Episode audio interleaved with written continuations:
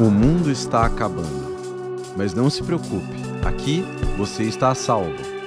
A sessão está apenas começando. Você está no cinema do fim do mundo.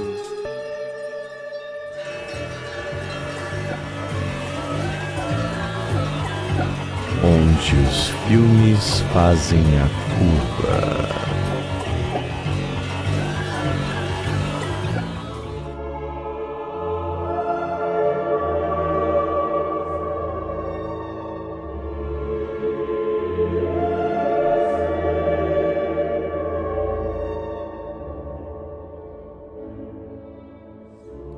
Havendo aberto o quarto selo, ouvi a voz do quarto animal que dizia: Vá e veja.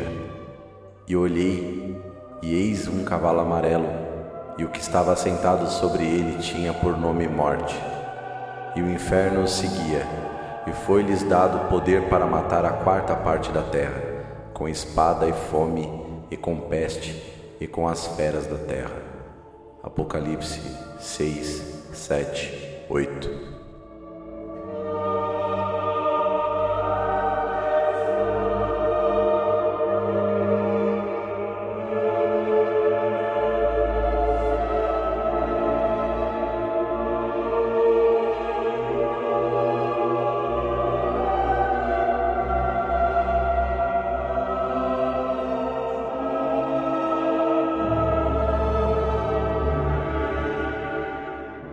Olá, eu sou o Rob e este é mais um episódio de Onde os Filmes Fazem a Curva. Esse é o primeiro do ano, episódio 41. Eu tenho pensado nesse programa há um bom tempo, né? Esse programa especial, esse deste quadro, que trata de filmes polêmicos, filmes que são um pouco difíceis de achar, filmes que são muito terríveis ou que trazem discussões mais interessantes, mais profundas. Como eu já havia falado em programas anteriores, eu vou fazer o programa agora sobre Vá e Veja, um filme de 1985 do Ellen Klimov, que é um bielorrusso, posso dizer assim, ou belarrusso, como se fala hoje. Não é à toa que eu fiz essa introdução recitando então a Bíblia, que é da onde o Klimov tirou o título do filme né? Que eu vá, venha e veja, né? Na verdade, tem uma coisa estranha com o título em português, que é vá e veja, mas em outras línguas, como o espanhol e o inglês, né? No caso do inglês é come and see,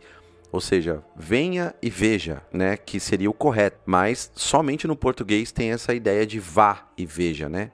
Enfim, não sei por que isso aconteceu, mas tem a ver, obviamente, com esse trecho do Apocalipse, que é o livro de João, ou como em outras línguas é dito Revelations, né? O, o, livro das revelações, que vai tratar do fim do mundo, né? Ou da volta de Cristo e também do anticristo, etc. Mas sobre essa história do nome do filme, etc., eu vou entrar mais para frente. Eu quero aqui falar do que, que esse filme se trata. É um filme de guerra, ambientado em 1943, na Segunda Guerra Mundial, obviamente, na Belarus, que antes era chamada de Bielorrússia, etc. Hoje é Belarus. E é protagonizado por um garoto chamado Fliora, que entra no Partisans. Partisans é como se fosse os guerrilheiros, né? Um, um exército paramilitar que combatia nas pequenas aldeias ali das repúblicas soviéticas a invasão nazista. Então, como o exército soviético não conseguia atingir todos os lugares, é, muitas pessoas se empenhavam em pegar em armas, etc. Até mães, crianças que faziam parte desses partisans. Então o Fliora ele é convocado ali e ele também se coloca né, empolgado para entrar e lutar pelo seu país, né, não sabendo muito bem o que é a guerra, como acontece, ele entra e vai partindo junto com eles no meio das matagais, lá no meio de toda aquela vegetação típica do leste europeu, da, da Bielorrússia, no caso, e da, das regiões ali da Rússia. Eu assisti esse filme em final de janeiro, por aí. E hoje mesmo, na quarta-feira, 29 de março, dois dias antes de esse programa ir pro ar, ou seja, vou ter que editar hoje até altas. Enfim, é, eu assisti novamente o Vai e Veja, com uma segunda impressão. A primeira vez que eu vi, eu vi sem saber muita coisa, vi que era um filme sobre guerra, ok, não quero saber nada. Como a maioria dos filmes que eu gosto de assistir. Pela segunda vez, eu fiz uma pesquisa, pesquisa para o programa. Eu pesquisei tudo que eu pude sobre o filme, sobre a produção, sobre histórias, e também sobre a cinematografia, todas essas questões, para reassistir o filme, agora já sabendo da história, já sabendo de algumas cenas que são chocantes, eu me atentar a outras coisas que o filme tem e trazer para vocês aqui a minha impressão. Eu não quero entrar em detalhes do filme porque não tem como entrar em detalhes do filme. O filme, ele tem um impacto gigantesco em quem assiste. É muito difícil alguém assistir esse filme e não ser impactado por ele, pelas imagens que ele traz e por como ele trata a guerra. Né? A gente tem uma visão de filmes de guerra que são os filmes padrão Hollywood, né? Que é o Rambo, Apocalipse Now, que até o Apocalipse Now tem uma outra visão, mas tem aquelas cenas de guerra, de batalha, que tem toda aquela coisa de um filme de guerra ser um filme de ação. E o Vai Veja vai totalmente na contramão disso. O Vai Veja não é um filme de ação. O Vai Veja é um filme de drama, um filme quase documentário. Por quê? Porque é um filme totalmente baseado em fatos reais. Mesmo no começo do filme, não aparece aquela coisa sabe, típica de alguns filmes que a gente vê. É, esse filme é baseado em fatos reais, etc, etc. Todos os fatos aqui são reais. Não aparece nada disso, mas é sim baseado em tudo que acontece lá em realidade. Porque o roteiro do filme foi escrito por duas pessoas, a Alice Adamovich e o Alan Klimov, que é o diretor do filme. Eles dois participaram dessa época, eles participaram dos partisans, eles participaram da guerra. Eles sobreviveram à guerra na época da invasão nazista. E a Alicia Damovich escreveu um livro chamado Out of Fire. Por muitos anos depois da guerra, ela coletou depoimentos de sobreviventes, foi para os locais que aconteceu a guerra, fez uma, juntamente com outros jornalistas, né, fez um compilado de memórias, depoimentos dessas pessoas e fez esse livro. E muitos dos fatos que estão no filme, a maioria deles, são desse livro aí. Por isso que a Alice Adamovich fez parte do roteiro. Então, ela e o Klimov construíram esse roteiro a partir totalmente dos depoimentos de pessoas, inclusive depoimentos deles, né? De coisas que eles viram, que eles viveram. O filme se passa em vários vilarejos, na área rural da Belarus e num lugar completamente inóspito, né? Então, é uma área completamente rural, pouco acesso, pouco acesso à informação, à comida, muito difícil chegar lá, né?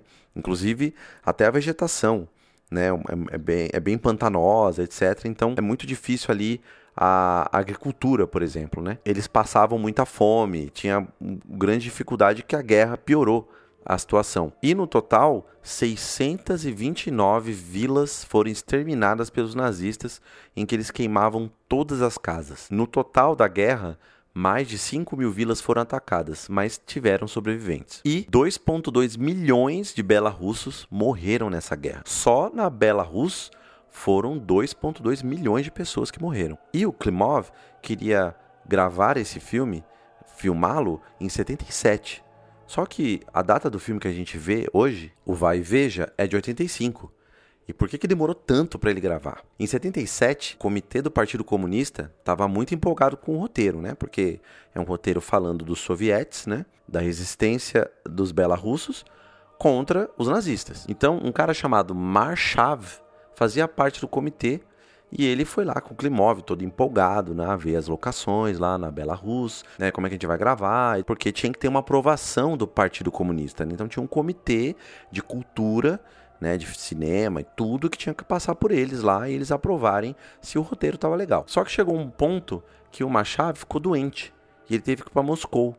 E aí entrou no lugar dele o Goskino, que não gostava muito do Klimov por várias razões. Os filmes anteriores do Klimov, Welcome No Trespassing, que é não tem nome em português, né? É de 64.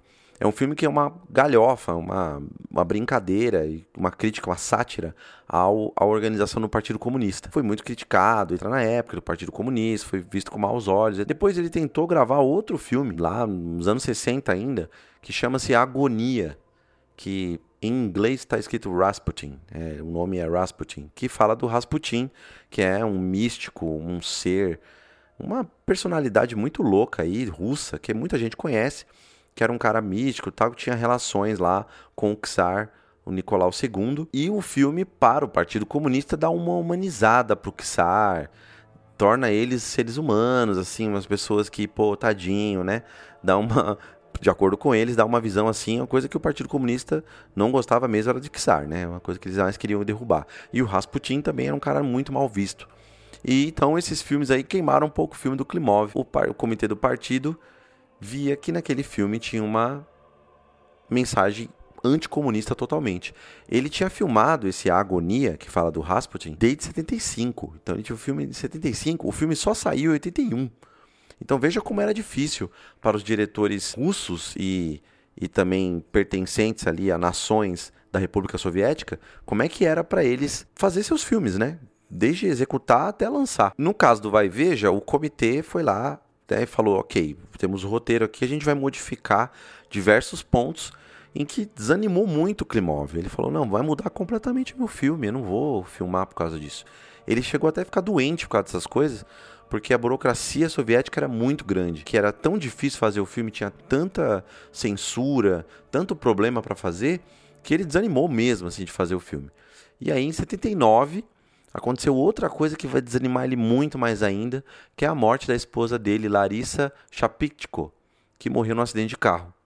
E aí todos esses fatos aí juntos fizeram com que Klimov desencanasse desse filme e falasse: ah, não, não quero encostar nesse problema. Nisso, ele foi fazendo outros filmes, etc. No 40 aniversário da vitória da União Soviética, né, depois da guerra, 40 anos depois, o comitê que estava lá gerido pelo Goskino, olharam o roteiro do, do Klimov novamente, tiraram da gaveta e falaram, pô, esse filme vem muito a calhar, porque é um filme que mostra a resistência, né, como foi devastadora a ocupação nazista e como os nazistas foram muito monstros mesmo, né? Uma coisa completamente fora inimaginável, um terror inimaginável, né? E aí para ele seria marcante, né, lançar esse filme para comemorar justamente essa vitória soviética da Segunda Guerra, porque a gente sabe, né, que quem ganhou a Segunda Guerra Mundial foram os soviéticos. E a hora do Klimov chegou. É a hora dele fazer o filme. Para tanto, ele teve que modificar um pouco algumas coisas que naquela época ele tinha. Por exemplo, feito casting, selecionado atores, né? Ele tinha que fazer de novo, porque o ator daquela época, dos anos 70, que ele queria gravar, de 77, cresceu. E ele queria um moleque jovem, né? Que é para ser o protagonista, que seria o Fliora, né? E aí ele selecionou um jovem que não era ator. Porque a história foi essa. Um amigo do Alexei Kravchenko, esse Alexei Kravchenko, é o Fiora do filme. Mas o amigo dele, que é ator, queria fazer a audição. Ele viu e falou: pô, vai comigo lá, me acompanha. E aí, nesse acompanhar do amigo, o próprio Alexei, que não era ator, pegou o papel. Porque o Klimov chegou e, e falou: Olha, quero você também. Vem aqui. Você é ator? Não, beleza. Mas senta aqui, olha para essa cama e imagina que a sua mãe tá morrendo.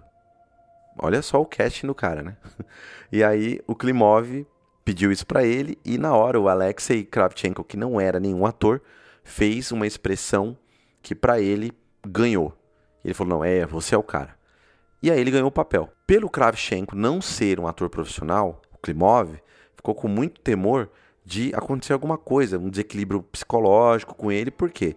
Porque são cenas de guerra, né? Ele teria que passar por vários nove meses, né? Foram nove meses de gravação, nove meses de gravação em que ele teria que lidar com situações ali que são, mesmo sendo um filme, são situações bem complicadas de pessoas mortas, de sempre climas de trauma. E como é que o moleque ia lidar com isso? Ele era simplesmente uma criança, né? Então o que Klimov fez? Ele contratou um hipnólogo para hipnotizar nas sessões o Alexei, o Kravchenko, que é o ator, para ele ter um acesso ao subconsciente e não misturar as coisas. Né? Então, a preparar ele para a cena meio hipnotizado para que ele não absorva aquilo na psique dele e fique doente. Obviamente, isso aí né, não, não deu muito certo e nem precisou, porque o Alexei se deu bem e não teve nenhum problema durante as gravações. Outra coisa muito interessante no cinema russo, em geral, é que o cinema russo está muito ligado ao realismo ao hiperrealismo, aquela coisa do realismo russo, né? De tratar as coisas de uma forma real, os atores não serem atores de fato, mas serem pessoas reais, etc. Então tem toda essa escola, né? Que vem lá do Eisenstein e também aquela coisa de retratar a história, né? Soviética e aquela coisa patriótica, enfim. Klimov seguiu um pouco disso, não totalmente, mas ele pegou uma influência disso porque o filme todo é gravado cronologicamente. Então, o filme que a gente assiste, de 2 horas e 20 e pouco, ele tem um começo, né? Começa lá, depois vai dando o arco narrativo, aquele clímax, e aí chega nos pontos mais críticos e chega ao fim. Não necessariamente, quando a gente grava um filme, a gente precisa fazer na ordem. A gente pode gravar o final na primeira diária e as cenas do meio em uma diária daqui a três meses, enfim. E aí, na hora da montagem, a gente monta as coisas, né? No caso do Klimov, ele fez questão de fazer linear. Então, o começo do filme foi gravado primeiro e assim consecutivamente. Porque o que a gente vê é o Fliora, que é um menino jovem, amoroso, assim como a mãe dele diz, né? Nunca fez mal a ninguém. É uma criança, né? Ele é um jovem lá, todo feliz, todo empolgado e ele vai se transformando, né? Ele, o rosto dele vai mudando. Todas as experiências que ele vai tendo com a guerra vão transformando a cabeça dele e vão transformando ele fisicamente. E essa transformação tem a ver com aquilo que ele vê. Então o ator também que está lá, ele tem que ver aquilo, ele tem que absorver essa experiência e ser o mais realista possível, né? As expressões faciais. E é um filme que é um retrato. O formato do filme é em 4x3, formato acadêmico, né? Tem filmes que são gravados em widescreen, são os mais modernos, né? São gravados em 16x9 e tal. Esse é um modo mais clássico, ele é gravado em 4x3, que é um retrato, é um quadrado. E o filme tem muito de retrato, ou seja, tem muito de fotos de pessoas olhando para frente da câmera. Então é muita coisa de olhar na frente da câmera. Né? Então a gente pode dizer que a quebra da quarta parede, que seja, mas eu não vejo muito assim. Eu vejo como se elas estivessem olhando para si mesmas, né? Fosse um espelho. Outra coisa diferente desse filme é que tem muita olhada para frente, tem muito close de rosto, né? E parece realmente uma foto. E é, obviamente, o que, o que você tem na frente da tela é um rosto. E o mais importante dele é a expressão. É por isso que o Alexei Kravchenko ganhou o papel porque a expressão dele é incrível. Realmente é absurda a expressão dele. Você é levado a entender aquele terror. Você entra naquele terror. Parece que você tá junto com ele e olha para ele e fala: Amigo, não posso fazer nada por você.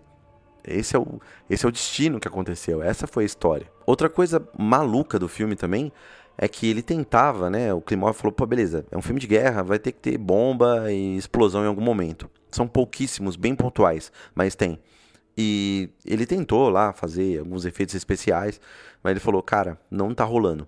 O que a gente vai fazer? Pega munição de verdade. Ou seja, tudo que acontece no filme é munição de verdade.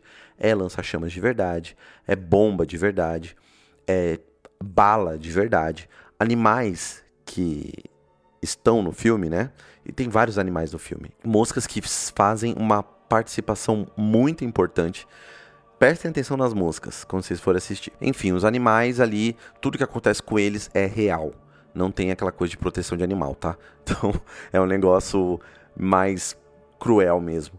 E o som direto, o som do filme, muitas coisas do som, lógico, as vozes são dubladas, dá para perceber, tem uma dublagem em estúdio, um tratamento, mas muita coisa de som do filme é som ali mesmo, que é captado ali do momento que aconteceu. Esse conjunto de coisas transforma esse filme numa realidade quase brutal. Né? É uma realidade brutal, mas o filme se torna brutal, porque ele é cru demais, é muito cru. Não é uma coisa tratada, não é uma coisa fantasiosa. Ele é praticamente um documentário, né? Ainda mais sabendo que realmente aquilo tudo aconteceu. Fatos pontuais do filme, né, de coisas que os nazistas fizeram e que o filme retrata, são realmente aconteceram. E isso torna o, um peso muito grande pela forma que ele desconstrói o filme de, de guerra. Porque esse filme é silencioso. Ele praticamente não tem trilha sonora. Tem uns ruídos, tem uma coisa assim meio em desenho de som, que nem pode se chamar de trilha sonora assim como uma trilha sonora musical, né? E tem o tema do Mozart, que foi o tema que eu abri o programa, o Lacrimosa.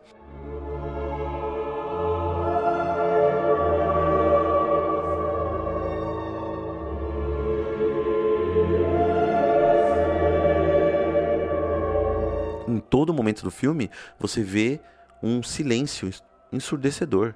E um momento que os nazistas estão aí.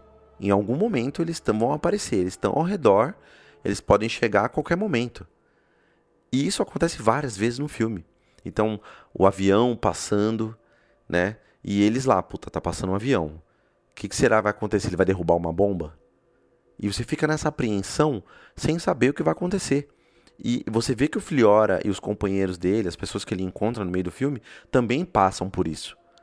Passam por esse medo de o que, que vai acontecer? O que, que vai acontecer com a minha família? O que vai acontecer comigo? Eu que sou um partisan, se os nazistas me pegarem, que eles têm muito mais armamento, têm muito mais pessoas, ferrou. Né? Como é que eu vou fazer para comer? Porque não tem comida, não tem comércio, né? Situação de guerra, os nazistas estão ali. São como se fosse uma tormenta, fosse um fantasma, um monstro que sonda. Então por isso que eu acho que esse filme está muito mais próximo de um horror psicológico do que um filme de guerra. Porque é um filme de horror. Porque é aquela coisa, o slasher tá a qualquer momento querendo te esfaquear. Ele vai chegar a qualquer momento para te pegar. E como é que você vai fazer para se proteger? Né? Você tem só um rifle na mão, quebrado, às vezes nem isso, né?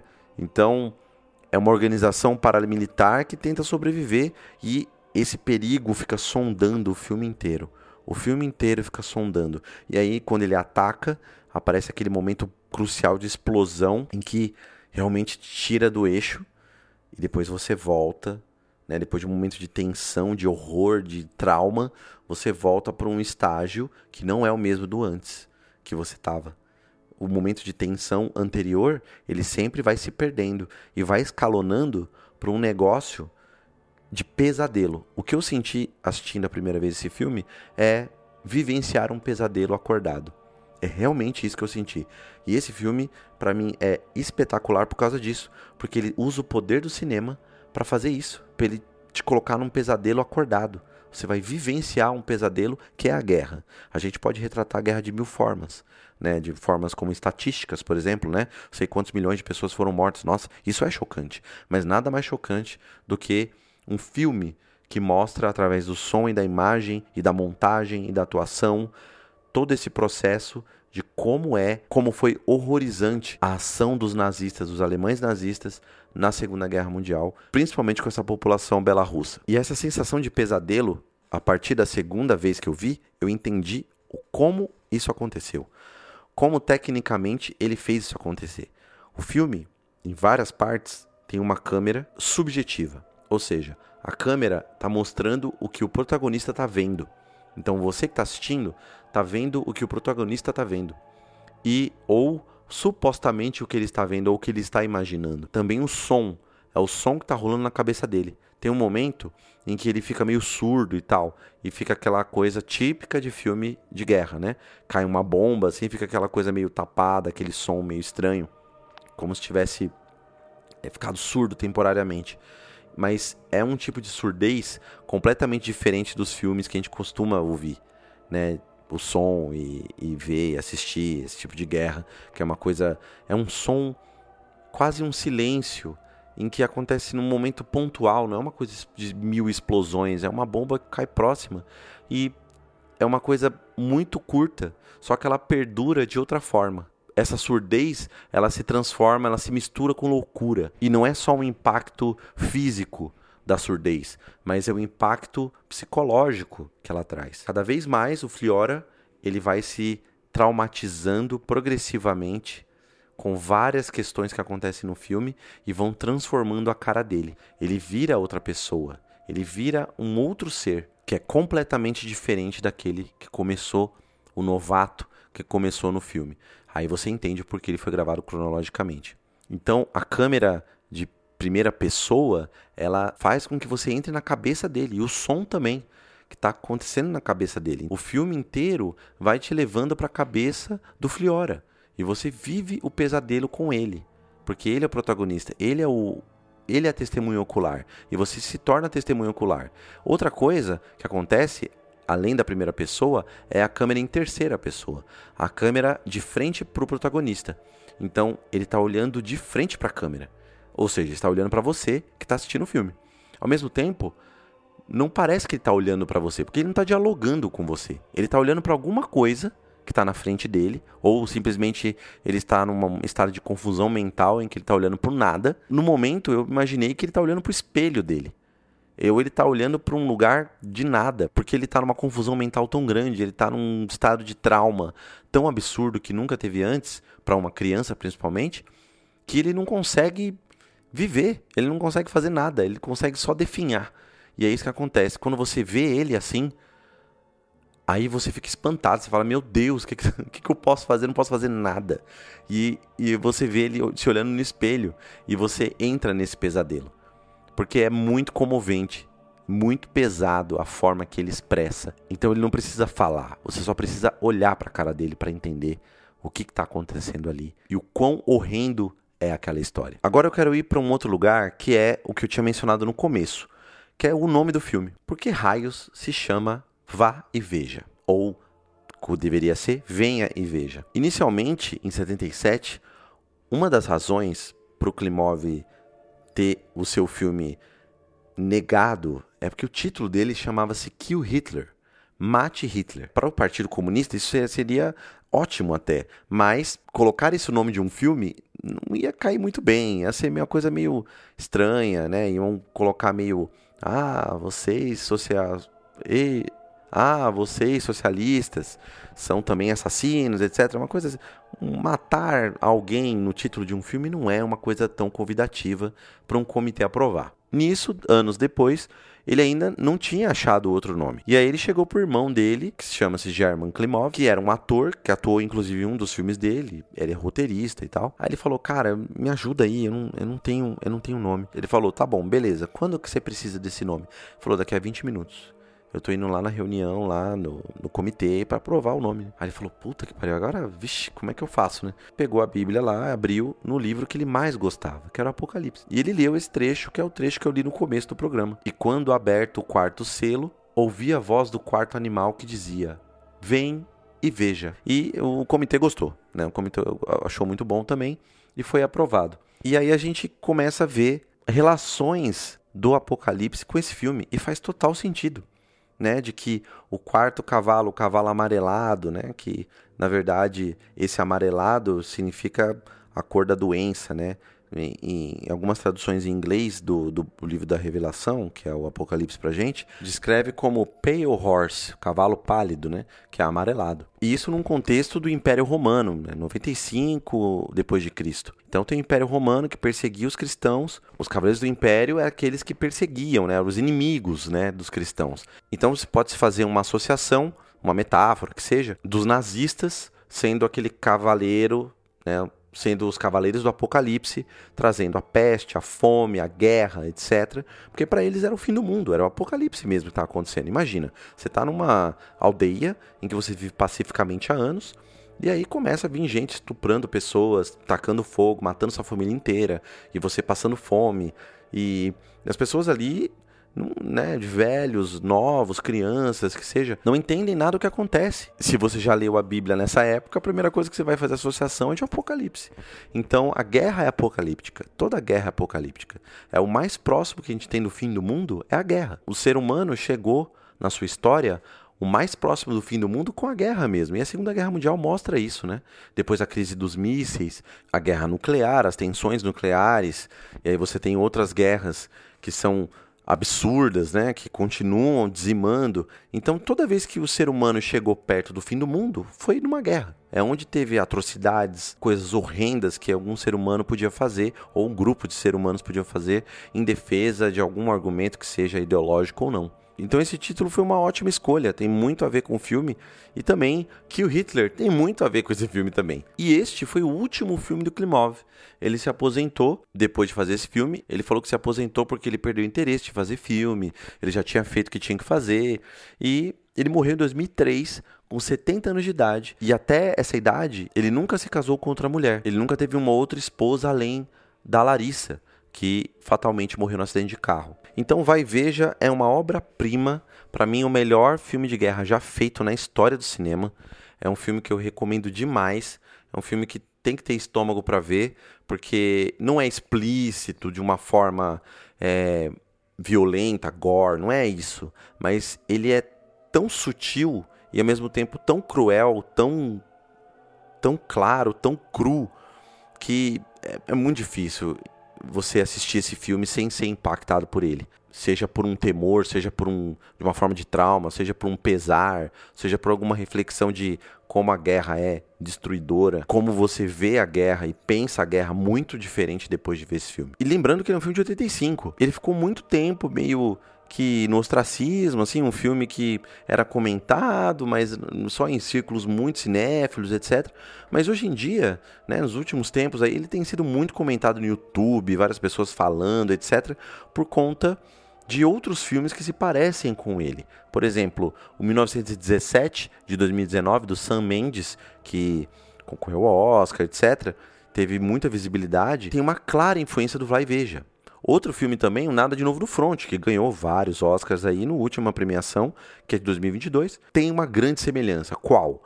Um protagonista muito jovem que entra para a guerra entusiasmado e acaba traumatizado e completamente modificado. O Nada de Novo no Front é muito claro, até na foto promocional, no pôster promocional do filme, a semelhança, né?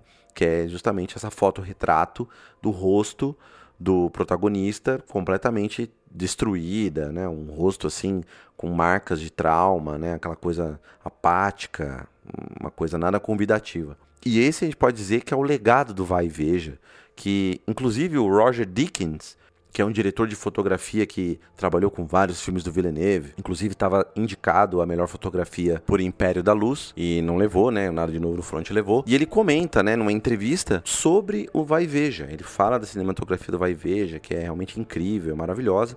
E ele faz uma associação também com o que, que influenciou o Vai Veja. Além do cinema soviético num sentido amplo de realismo, etc. Um filme que eu assisti recentemente também, que eu achei maravilhoso, que é o Infância de Ivan, de 62, do Tarkovsky que eu estava vendo a história desse filme, ele também teve altíssimas dificuldades em finalizar esse filme. E teve que negociar lá com o comitê da Mosfilm, que é como se fosse a academia, a associação de filmes soviéticos, etc. E ele teve muita dificuldade de fazer esse filme, de botar esse filme para frente. A Infância de Ivan é um filme que fala justamente do Ivan, uma criança que é um espião soviético tentando espionar os nazistas e trazer informações ali para os soviéticos. E você vê que a criança, o Ivan, nada criança, né? Criança, você, pô, tá brincando, né? São pessoas felizes, são crianças ainda que não viram a desgraça do mundo e as coisas que deixam a gente triste. São pessoas ainda que têm esperança na vida, né?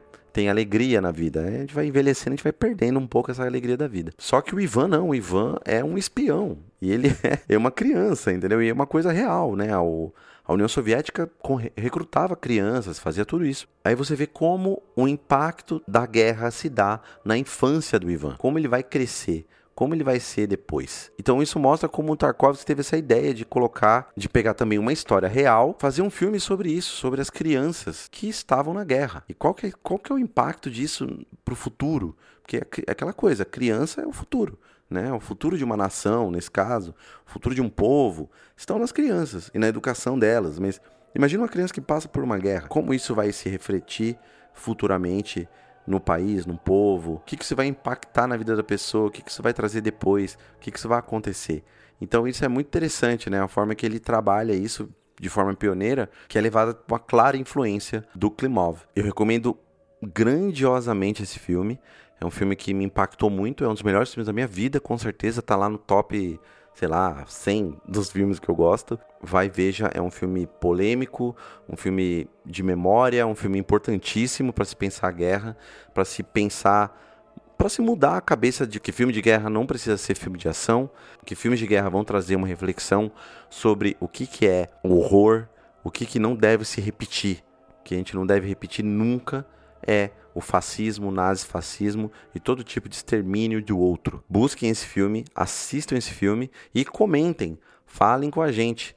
Então, as nossas redes estão abertas aí. Twitter, arroba Cinema Fim Mundo, Facebook, Cinema do Fim do Mundo, o e-mail, que é cinemafimmundo.gmail.com. Se vocês quiserem contribuir com a gente com o Pix, para que a gente continue vendo os filmes, que a gente continue produzindo para vocês, editando na madrugada, trabalhando na madrugada, mandem um Pix pra gente que vai fortalecer demais. E esse ano vai ter muito filme bom, muita coisa interessante, muitos programas que a gente está bolando aí, especiais, convidados, etc. Lançamentos que a gente vai ficar de olho sempre, querendo sempre fazer um programa bem completo para vocês, com muita pesquisa, muita dedicação que a gente faz. Agradeço demais vocês estarem ouvindo aqui a minha voz solo, sem o David. Próximo programa ele já estará junto comigo aqui. E nos vemos no próximo Cinema do Fim do Mundo. Tchau, tchau.